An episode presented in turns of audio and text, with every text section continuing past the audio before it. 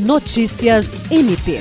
Na manhã desta quinta-feira, 4 de janeiro, a Procuradora-Geral Adjunta para Assuntos Administrativos e Institucionais do Ministério Público do Estado do Acre, Rita de Cássia Nogueira Lima, se reuniu com o médico Igor Leão, que atuou no Centro de Especialidades em Saúde.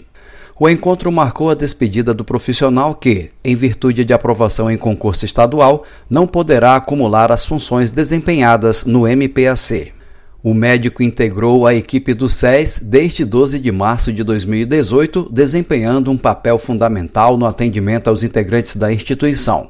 Além de sua atuação no SES, Igor Leão participou da Junta Médica Oficial Interinstitucional, uma colaboração entre MPAC, TJ Acre e TRE, com o propósito de realizar perícias, inspeções e avaliações para a concessão de direitos, benefícios, licenças e outros procedimentos previstos em leis e regulamentos destinados aos membros e servidores das três instituições.